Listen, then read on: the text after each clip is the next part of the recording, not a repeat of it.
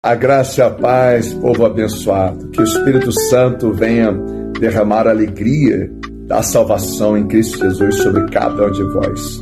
Estava aqui meditando sobre a história de Josafá. Em 2 Crônicas, no capítulo 20, tem algo aqui que me chama muito a atenção. É o que se encontra no versículo 12, que fala assim: Eis que não sabemos o que fazer, contudo, nossos olhos se voltam para o Senhor. É interessante que havia algumas ameaças que desafiavam Josafá. Mas a Bíblia diz que Josafá se colocava diante do Senhor para colocar todos os seus anseios, todas as suas expectativas em Deus. No versículo 13, a Bíblia diz assim: E todos os homens de Judá, com suas mulheres e seus filhos, e até as crianças de colo, estavam ali, em pé, buscando ao Senhor. Olha só que lindo. Eles não sabiam o que fazer, mas uma coisa eles tinham em mente: temos que adorar. Temos que pedir a direção a Deus. Temos que buscar em Deus diretrizes para que possamos verdadeiramente prevalecermos. No versículo 9 fala assim: Se algum mal nos sobrevier, espada, juízo, praga, ou seja, pandemia, fome, nós nos colocaremos perante a tua presença, diante deste lugar porquanto ele leva o teu nome, ó Yahvé. A ti, pois, ergueremos o nosso clamor e a nossa aflição. Estamos certos que tu nos ouvirás e salvarás. Olha que linda igreja. A Bíblia dando diretrizes em momentos de aflições, em momentos que você não sabe como agir, como proceder. E Deus fala: você não precisa entender, você precisa crer.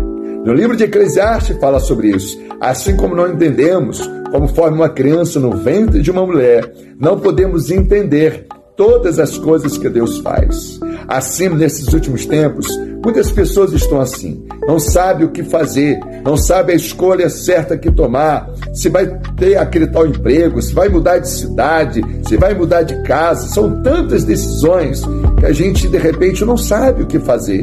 Mas quando você coloca isso na oração, Deus ele vai direcionando, Deus ele vai te dando discernimento. E o que me chama a minha atenção é que junto com Josafá, as famílias estavam reunidas em oração. Até as crianças de colo estavam participando daquele culto de adoração ao Senhor. E o Senhor guiava, o Senhor fazia que eles vencessem e que eles prevalecessem. E a Bíblia conta a vitória de Josafá junto com esse povo que verdadeiramente colocaram seus anseios, suas expectativas em Deus.